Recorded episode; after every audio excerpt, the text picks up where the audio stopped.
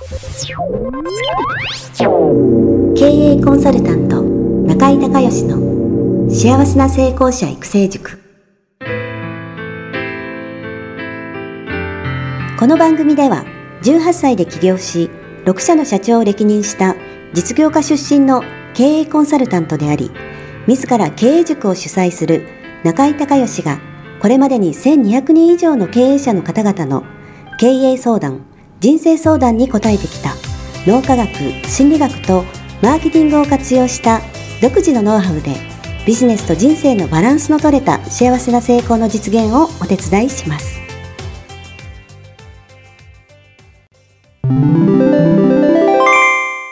中井隆義経営塾よりお知らせです。全国から約1300名の経営者、起業家が集う中井隆義経営塾。第18期生の募集が始まりました。つきましては、中井隆義経営塾幸せな成功者育成6ヶ月間ライブコースのエッセンスを凝縮した体験セミナー説明会が2019年6月10日月曜日の大阪を皮切りに東京、名古屋におきまして開催されます。リスナーの皆さんは、定価1万円のところ、リスナー特別価格5000円で受講していただけます。お申し込み手続きは、中井隆義ホームページ、体験セミナー、説明会、申し込みフォームの紹介者欄に、ポッドキャストと入力してください。再度アナウンスしますが、紹介者欄にポッドキャストと入力すると、リスナー特別価格5000円で受講ができます。体験セミナー説明会では、脳科学、心理学とマーケティングに立脚した中井隆義独自の経営理論を頭と体で体験することができます。詳しい案内は中井隆義ホームページをご覧ください。あなたとセミナー会場でお目にかかれますことを楽しみにしています。リスナーの皆さん、こんにちは。経営コンサルタントの中井隆義です。今日はですね、えー、品川の、えー、セミナールームに来ておりまして、えー、こちらの方からね、トラウマを解消するための2つのリフレーミングクエスチョンというお話をね、えー、したいと思います。まあ、リフレーミングっていうのはね、聞かれたことある方も多いと思いますが、まあ、えー、フレーム、枠組みをね、えー、まあ、正すというか直すというかね、えー、まあ、再度組み立てるというような、えー、例えば、こう、なんていうんですかね、えー、ポッドキャストなんで、えー、ホワイトボードがないので、えー、説明しにくいんです。例えば、ひし形を、えー、まあ、す、すぐにして、えー、長方形にするみたいなね。なんかこう、ちょっと歪んだ解釈をこう、た、た、正しくって言うとおかしいな。あの、まあ、都合のいいようにね、えー、書き換えるっていう、まあ、枠組みを変えるっていうね、えー、そういう意味でリフレーミングっていうね、これは、えー、心理学でよく使われる質問なんですけども、えー、っと、二つのね、えー、リフレーミングクエスチョンがあります。で、一つ目が、この出来事から学んだことは何だろうか。二つ目が、この出来事の良い面は何だろうか。っていうね、えー、この二つのね、リフレーミングクエスチョンすごく万能で、えー、いろんなことに使えます。で、これね、説明するのに、えー、いつもね、えー、人間万事採用が馬という例えでね、えー、中国の古事ご存知ですよね。人間万事採用が馬、えー、干支が馬年になると必ず出てくるやつですけれども、えー、正確な意味をね、えー、あなたはご存知でしょうか。まあ、あのー、ね、人間は万事採用の、えー、馬の、まあ、ようにっていうことですけども、まあ、結論から言うと、えー、出来事は同じでも、その捉え方によって、まあ、良いことにも悪いことにも捉えられるというようなね。だから、まあ、前向きにいいように捉えようって、まさに、まあ、リフレーミングっていう考え方ですけども、えー、まあ、そういう意味なんですけど、これ、なんでそういうふうに言うかっていうとね、えー、中国はですのですね、えー、昔々中国は長い間、もうずっと戦争してたわけですよね。で、西王の際は、えー、要塞の際ね、要塞って戦争の基地ね、えー、要塞の際に沖縄、だから要塞の近くに住んでいた、まあ、沖縄ですから、えー、日本の昔で言うと、庄屋さんみたいなね、その村の、えー、まあ、まあ、えー、名手というか、お世話役というかね、えー、まあそういう、えー、方、ポジションの方ですよね。で、その要塞のの近くに住んでいたので、まあまあ、えー、あだ名で、ね、略して西王っていうふうに言われたと。で、えー、この西王に息子がいてですね、えー、息子が成人するときに西王が、息子のためにすっごいね、いい馬をね、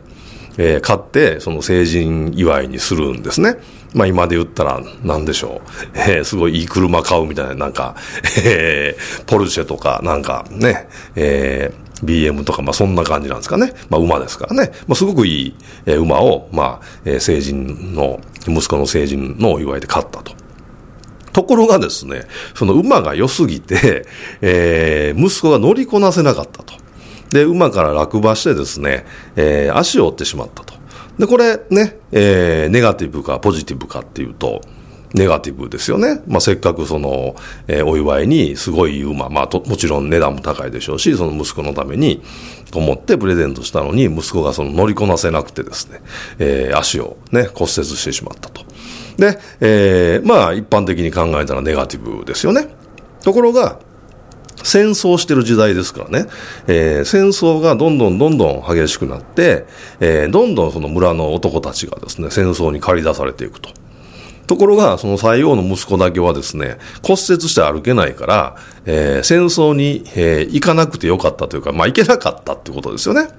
で、えー、そのうちに戦争が終わってしまって、えー、村のね、えー、若者たちは、えー、みんな、えー、戦争に行って、まあ、命をなくしたり、怪我したりする、してるのに、西洋の息子は、えー、歩けないから行かなくて、えー、まあ、命を取り留めたということで、これ、ネガティブかポジティブかっていうと、もう超ポジティブですよね。えー、下手したら死んでるかもしれないのに、えー、ずっとね、戦争行かないで生きてたっていうことですから。なので、その馬からせっかく買ったいい、いいね、贈り物の馬から落ちて、えー、落馬した。でも、えー、そのことによって、えー、戦争に行かなくて済んで命が助かったということですから、えその馬から落馬して骨折したっていう、えー、出来事は同じだけど、まあそのね、えー、捉え方によってですね、いいことにも、まあ悪いことにも変わると。いうことで、えー人間万事採用が馬、ね、人間、ね、万事採用が馬のようにですね、えー、出来事は、えー、変わらないけども、その捉え方とかね、それからそのことによって、えー、後に何かこうね、一瞬ネガティブに思えたことが実はポジティブに、えー、変換されてるっていうような出来事が起こるっていうね、まあそういう例えなわけなんですけれども、それで、えー、リフレーミングクエスチョンね、えー、戻りまして、一つ目が、この出来事から学んだことは何だろうか。二つ目が、この出来事の、えー、良い面は何だろうかという話なんですけれども、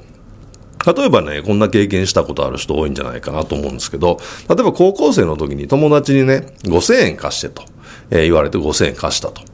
で、ところが返済の期日になっても、えー、5000円返すそぶりがないと。いうことで、えー、ちょっとあのお金どうなってんのと、えー、5000円、いついつまでに返すっていう約束だったよね、みたいな話を言ったら、えー、逆にその友達にキレられて、お前そんな俺が困ってんのに、あのーね、そんな催促すんなよ、みたいな こと言われて、で、えー、当然5000円は返ってこない、そして、えー、人間関係も悪くなってしまったと。いうことで、これまあ一見ね、えー、捉え方によってはネガティブですよね。5000円は返ってこないし、それから、えー、友達関係も悪くなったと。いうことなんですけれども、でもこのね、リフレーミングクエスチョンの2つを使うとどうなるかっていう話なんですが、えー、1つ目。この出来事から学んだことは何だろうか。ちょっと、えー、リスナーの皆、あなたもね、考えてもらえますか？あなただったら5000円、えー、帰ってこない友達と、えー、の関係が悪くなった。ね、その、この出来事から学んだことは何だろうかと。えー、いうことで、例えばね、まあ、いろんな解釈があると思うんですけど、例えば友達にね、えー、お金を貸すと、えー、帰ってこないことがあるとか、それから友達にお金を貸すと、その貸したことで人間関係が悪くなるとか、ね、これ学びですよね。そしたら次、また別の人から、あの、ちょっと5000円貸してって言われた時に考えますよね。これ帰ってこなくてもいいと思ってもあげるつもりで貸すか、はっきり断るか。ね。で、えっ、ー、と、そういう、まあ、その学びがあって、次の、えー、同じようなことが、出来事が起こった時に、えー、選択肢が広がりますよね。えそれから、えー、二つ目。ね、この出来事の、えー、良い面は何だろうか。えー、リスナーのあなたもちょっと考えてもらえますか？この出来事の良い面は何だろうか？まあこれもね、いろいろあると思うんですけども、あのー、まあ例えば、これ5000円で済んでよかったなってね、高校生なんで。これ初めて、えー、例えば社会人になってからだったら、ね、これ5万円貸してっていう話になってるかもしれないし、で、会社のね、えー、社長っていうクラスになったらですね、ひょっとしたら50万とか、ちょっと100万円なんとか用立ててくれないかみたいなね、えー、話で、そういう経験なかったら、えー、じゃあ、まあまあ、昔からの友達なんで、じゃあ100万円、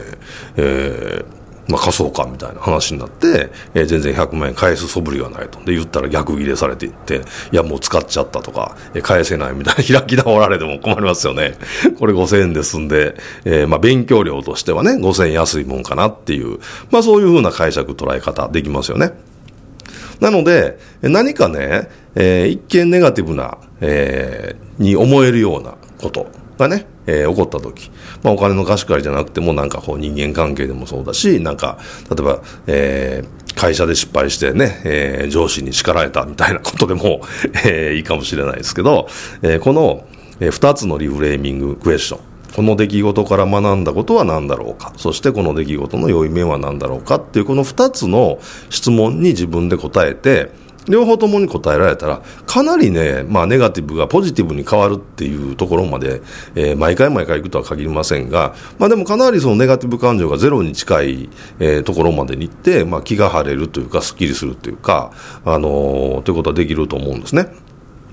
で、これ、あの、セルフ、えー、コーチングっていうね、えー、まあ、ジャンルになるんですけど、そのセルフコーチングっていう意味合いでの、この二つのリフレーミングクエスチョン、ぜひあなたも、なんかね、えー、一見ネガティブだなって、なんか、あ、やらかしたなとか、あ、一見ネガティブだなとか、あ、失敗したなっていう時に、えー、自分に、えー、この質問を投げかけてみてください。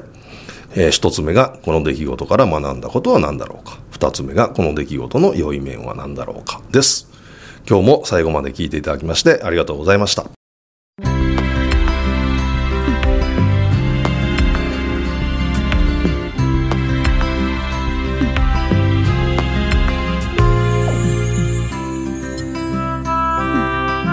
今回の番組はいかがだったでしょうか？